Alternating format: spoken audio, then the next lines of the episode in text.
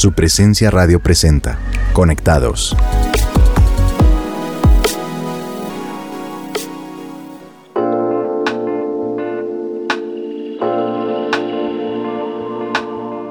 Hola a todos nuestros oyentes y bienvenidos a un nuevo episodio de Conectados de Su Presencia Radio. Mi nombre es Giovanni González y como siempre estoy acompañado de mi esposa Titi. Hola mi vida. Hola, hola a todos, qué alegría estar una vez más con ustedes en Conectados. Recuerden que pueden encontrar este y todos nuestros programas en Spotify y en todas las demás plataformas. Y bueno, comencemos de una con el tema de hoy. En lo personal es un tema que me encanta, así que Giovanni, quiero preguntarte, para ti, ¿qué es el remordimiento? Para mí el remordimiento es eh, la embarro, o sea, hago algo mal, pido perdón y vuelvo y hago lo mismo una y otra vez. Entonces es como pecar, rezar, empatar. Entonces, para ti, esta también, o esta pregunta también te la quiero hacer a ti, es, ¿para ti qué es arrepentimiento? Para mí el arrepentimiento es como sentir dolor por algo malo que hice, pero también implica alejarme de ese comportamiento malo.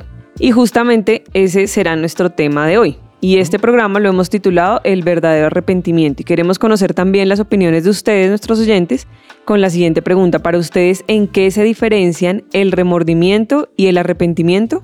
Muy bien, y mientras piensan en esa pregunta, los dejamos con esta canción del más reciente álbum de su presencia Worship, Tienes el Control. Esto se llama Más de ti junto a Alex Campos.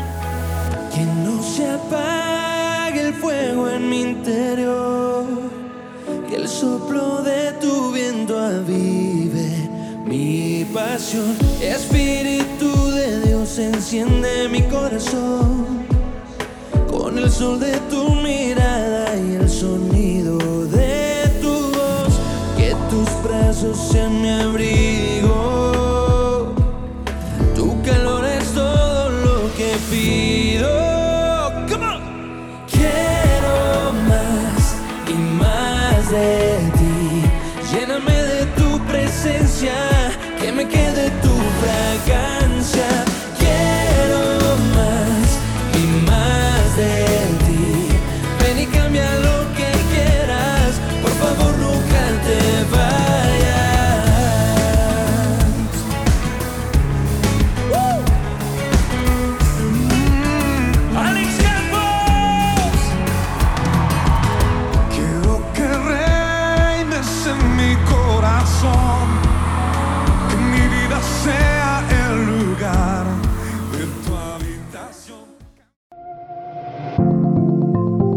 Seguimos en Conectados.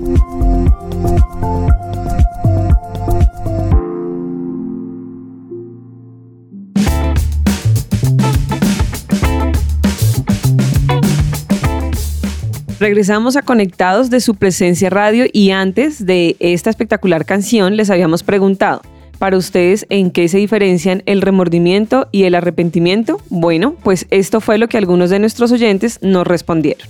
Bueno, yo siento que el remordimiento y el arrepentimiento se diferencian es por el resultado que tienen, ¿sí? Digamos que cuando tú tienes remordimiento es porque tú sabes que cometiste un error, sabes que hiciste algo mal, pero lo que haces es darte palo, ¿sí? Como soy lo peor, pero digamos que ahí se queda, ¿sí? Como que no haces nada al respecto. Mientras que el arrepentimiento es como todo lo contrario, es sí reconocer que cometiste el error, pero ¿qué vas a hacer al respecto, ¿sí?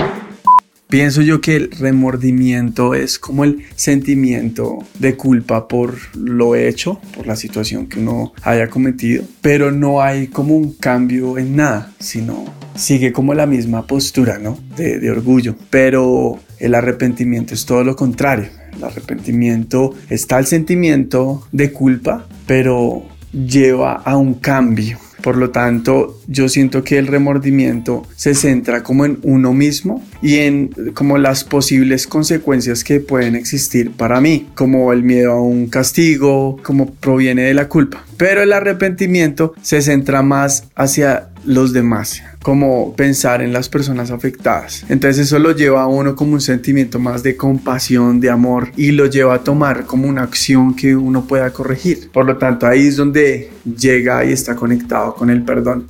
Bueno, para mí la diferencia entre el remordimiento y el arrepentimiento es la obra del Espíritu Santo llegando al corazón y mostrando que tengo la oportunidad de hacer las cosas de una forma diferente, que como las vengo haciendo estoy causándome daño a mí misma y daño a las personas que están a mi alrededor y me llevan a un cambio completo respecto a esa actitud o a ese pecado que he venido eh, haciendo o practicando. El remordimiento me lleva a la culpa, a la depresión, a la tristeza, a, quedarme allí en el, mismo problema, a sentirme sucia. Para mí el remordimiento se trata de culpabilidad, es solo culpabilidad. De pronto va acompañado un poco de convicción de que hay algo malo, que se hizo algo mal, pero no hay una intención genuina de hacer ningún cambio. Entonces, solo es eh, esta sensación como de culpabilidad y de que hice las cosas mal y por eso me siento mal. Y el arrepentimiento es, yo diría que este mismo sentimiento, pero acompañado de una intención de cambio. Entonces, cuando yo pues me siento arrepentida, debo pues intentar corregirlo o mi intención va a ser corregirlo, cambiar de acción para poder de alguna u otra forma evitar volverme a sentir de la misma forma. Wow, tremendas estas respuestas y muchas gracias a todos ellos. Pero ahora veamos qué dice la Biblia con respecto al arrepentimiento. Isaías 55, 7 dice, arrepiéntanse porque Dios está siempre dispuesto a perdonar. Él tiene compasión de ustedes, que cambien los malvados su manera de pensar y que dejen su mala conducta. Esto es tomado de la versión traducción lenguaje actual. Y lo que más me gusta de este versículo es que Dios siempre está dispuesto a perdonarnos cuando vamos a Él y nos arrepentimos. Y como lo vimos anteriormente, el arrepentimiento es la decisión de dejar de hacer lo malo, es apartarnos de esos caminos y no regresar más allí. Y también mira lo que dice Mateo 3:8. Demuestren con su forma de vivir que se han arrepentido de sus pecados y han vuelto a Dios. Es algo simple pero con gran poder que debemos hacer a diario en nuestras vidas. Pero aquí me surge la siguiente pregunta y es, ¿qué incluye entonces el verdadero arrepentimiento? Bueno, pues lo primero es reconocer que hemos pecado, que hemos fallado como lo dice el Salmo 51, versículo 3 y 4. Sé muy bien que soy pecador y sé muy bien que he pecado. A ti, solo a ti te he ofendido, he hecho lo malo en tu propia cara. Pero no debemos quedarnos eh, allí solamente, sino que debemos confesar nuestro pecado y ser conscientes que necesitamos de un Salvador que nos perdone por ello. En Romanos 10, 9, 10 dice, si confesares con tu boca que Jesús es el Señor y creyeres en tu corazón que Dios lo levantó de los muertos, serás salvo. Porque con el corazón se cree para justicia, pero con la boca se confiesa para salvación. Esto debe ser algo que practiquemos a diario. Así es. Y también cuando reconocemos que hemos fallado, experimentamos una tristeza que nos motiva a corregir las cosas y obviamente hacer lo correcto. Y es ese sentimiento el que nos lleva a arrepentirnos. En 2 Corintios capítulo 7 versículos 9 y 10 dice, sin embargo, ahora me alegro, no porque se hayan entristecido, sino porque su tristeza los llevó al arrepentimiento. Ustedes se entristecieron tal como Dios lo quiere, de modo que nosotros de ninguna manera los hemos perjudicado. La tristeza que proviene de Dios produce el arrepentimiento que lleva a la salvación, de la cual no hay que arrepentirse, mientras que la tristeza del mundo produce la muerte. Eso es verdad, yo muchas veces he sentido tristeza cuando he hecho algo malo, pero Dios no quiere que nos quedemos allí, sino que nos arrepintamos y avancemos. Pero ahora quiero que le preguntemos a nuestros oyentes lo siguiente, ¿cómo podemos demostrar un verdadero arrepentimiento? Vamos a ver lo que algunos de ustedes nos respondieron. ¿Cómo podemos demostrar verdadero arrepentimiento? Principalmente reconociendo que hemos pecado. De ahí pues obviamente confesar los pecados y sentir tristeza por lo cometido, ¿no? Y pues creería yo que lo más importante es apartarse uno de, del pecado y odiar ese pecado porque eso lo lleva a un verdadero arrepentimiento, el cambio de conducta. Yo creo que más que solo reconocer lo que hicimos, involucra pues que cambiemos no solamente como nuestro corazón, sino de hecho, la palabra arrepentimiento viene del griego metanoeo, creo, que significa como cambiar de mente. Entonces, claro, cuando uno cambia de mente, cambia las cosas que está haciendo porque somos lo que pensamos. Entonces, digamos que el verdadero arrepentimiento se puede mostrar es cuando, listo, yo sé que la embarré, yo reconozco que la embarré, pero busco cambiar lo que hice, ¿sí? Y busco cambiar no solamente como lo que hice, sino también lo que pienso de mí acerca de esa situación, porque normalmente uno la embarra y entonces empieza a decir como no, yo soy lo peor, yo soy esto, y uno empieza a como nombrarse uno mismo con respecto a, sus errores. Entonces, yo creo que es cambiar la manera de pensar con respecto a uno mismo, pero también con respecto a lo que uno hizo y cambiar la situación. ¿Cómo podemos demostrar verdadero arrepentimiento? Cambiando nuestro estilo de vida, cambiando la forma en la que respondemos, cambiando eh, lo que hay en mi corazón, porque la palabra lo dice, de lo que hay en el corazón habla mi boca. Y no solamente habla la boca, se ven en la transparencia de los ojos, se ve en la sonrisa, se ve en la actitud, se ven hasta en la postura, se nota cuando hay verdadero arrepentimiento y hay una renovación que solamente la hace el Espíritu Santo de Dios. Entonces, si quiero demostrar verdadero arrepentimiento, pues tendría que empezar por hacer acciones distintas o que me lleven a algo distinto, dependiendo pues de lo que haya cometido eh, o de lo que me arrepienta, para así pues poder demostrar ya sea a mí misma, a Dios o a otra persona que mi arrepentimiento es genuino, cambiando de, rumbo pues de acción con respecto a lo que había hecho.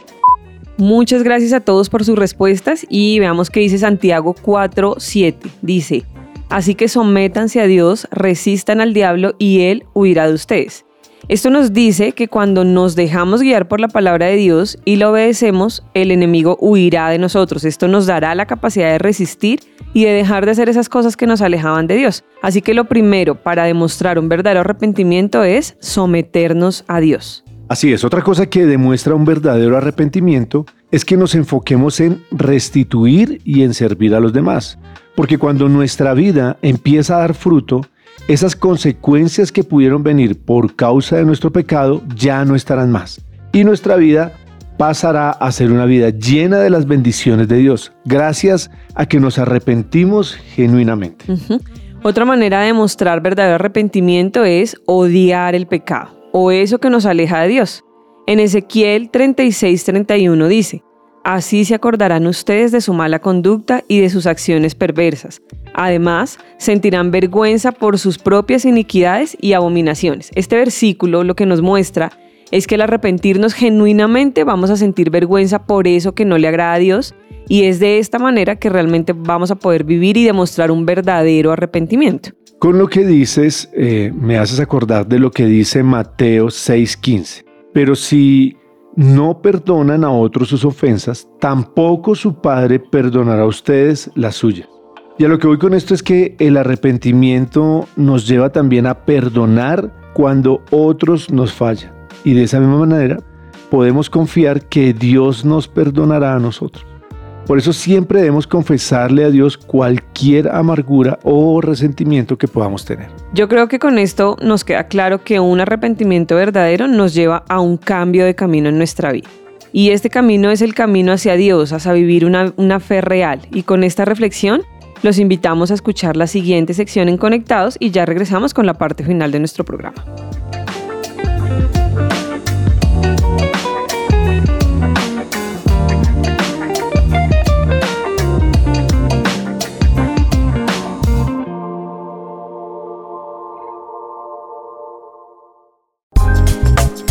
Aprende y emprende con Ricardo Gaviria.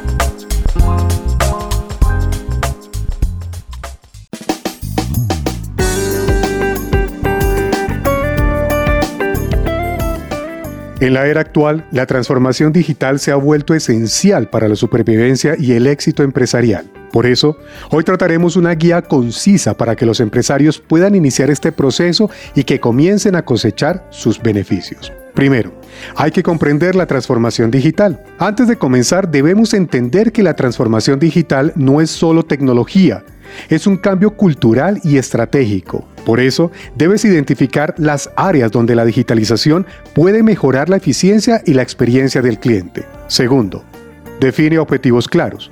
Establece metas específicas y medibles para tu transformación digital. Así que pregúntate, ¿quieres mejorar la productividad, aumentar los ingresos o mejorar la satisfacción del cliente? Tercero, inversión en tecnología adecuada. Identifica las herramientas tecnológicas que mejor se adapten a tus necesidades. Esto puede incluir software de gestión, análisis de datos, automatización de procesos y más. Además recuerda que invertir no es gastar. es sembrar en el futuro. Cuarto, capacitación del personal. El éxito depende de tu equipo, así que debes proporcionar capacitación para que los empleados comprendan y utilicen estas nuevas herramientas de forma efectiva. Además piensa que un equipo capacitado no solo potencia el presente, también construye el éxito del mañana. Quinto, integración y automatización. Integra sistemas y procesos para una mayor eficiencia y automatiza las tareas repetitivas para liberar tiempo y recursos. Sexto, datos y analítica. Aprovecha los datos para tomar decisiones informadas y haz un análisis para obtener información valiosa sobre tus clientes y operaciones. Séptimo, seguridad cibernética. Hay que proteger tu empresa y los datos de los clientes, así que invierte en medidas de seguridad cibernética muy sólidas. Octavo, experiencia del cliente mejorada. Utiliza la tecnología para crear experiencias excepcionales para tus clientes. Esto aumentará la retención y la lealtad. Noveno, Evaluación continua. Mide y evalúa el proceso regularmente. Realiza ajustes según sea necesario para alcanzar tus objetivos. Y más de uno en este momento se preguntará, ¿qué beneficios obtendré si mi empresa se une a la transformación digital de la que me hablas? Pues son muchos, pero solo te voy a mencionar unos pocos, como, por ejemplo, vas a obtener una mayor eficiencia porque vas a obtener procesos más rápidos y eficientes, lo que reduce los costos operativos. Vas a mejorar la experiencia de tus clientes porque ofrecerás una experiencia más personalizada y conveniente, además de oportuna. También vas a tomar decisiones informadas, porque la analítica de datos te permitirá tomar decisiones basadas en evidencias y no en supuestos. Igualmente también vas a tener mayor competitividad, porque al mantener la ventaja competitiva, vas a responder más rápidamente a las demandas cambiantes del mercado. Y por último, vas a reducir errores, porque la automatización disminuye la posibilidad de errores humanos. Pero también piensa en que te vas a adaptar a la era digital, porque vas a permanecer relevante en un mundo cada vez más digitalizado, recordando que el emprendedor que abraza la era digital es el arquitecto de su propio futuro. La transformación digital es un proceso continuo, no un evento único, así que este es el momento de comenzar con pasos pequeños en tu organización y evolucionar con el tiempo. Al hacerlo, tu empresa estará mejor preparada para enfrentar los desafíos del futuro y aprovechar las oportunidades que la tecnología ofrece.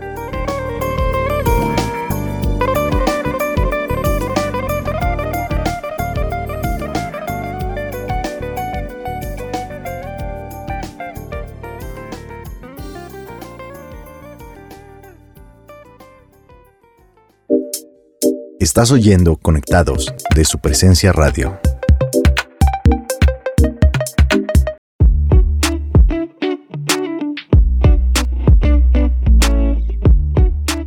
Estamos de regreso en Conectados de su presencia radio. Hoy estuvimos hablando sobre lo que significa un verdadero arrepentimiento. Vimos la diferencia entre el arrepentimiento y el remordimiento. Por un lado, el arrepentimiento nos acerca a Dios y a un cambio de vida.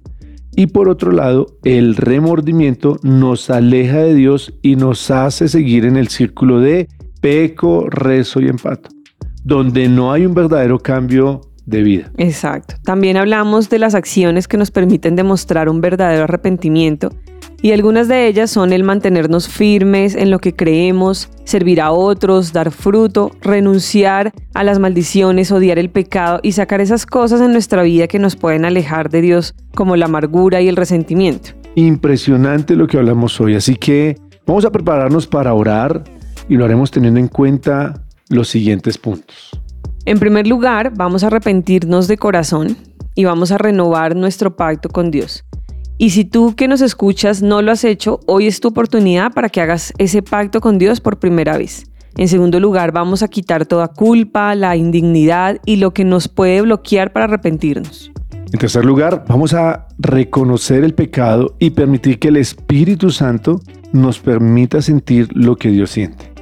Y por último, vamos a tomar decisiones sobre rendir cuentas y alejarnos del pecado y de lo que nos lleva a pecar. Entonces, teniendo en cuenta estos puntos, vamos a orar.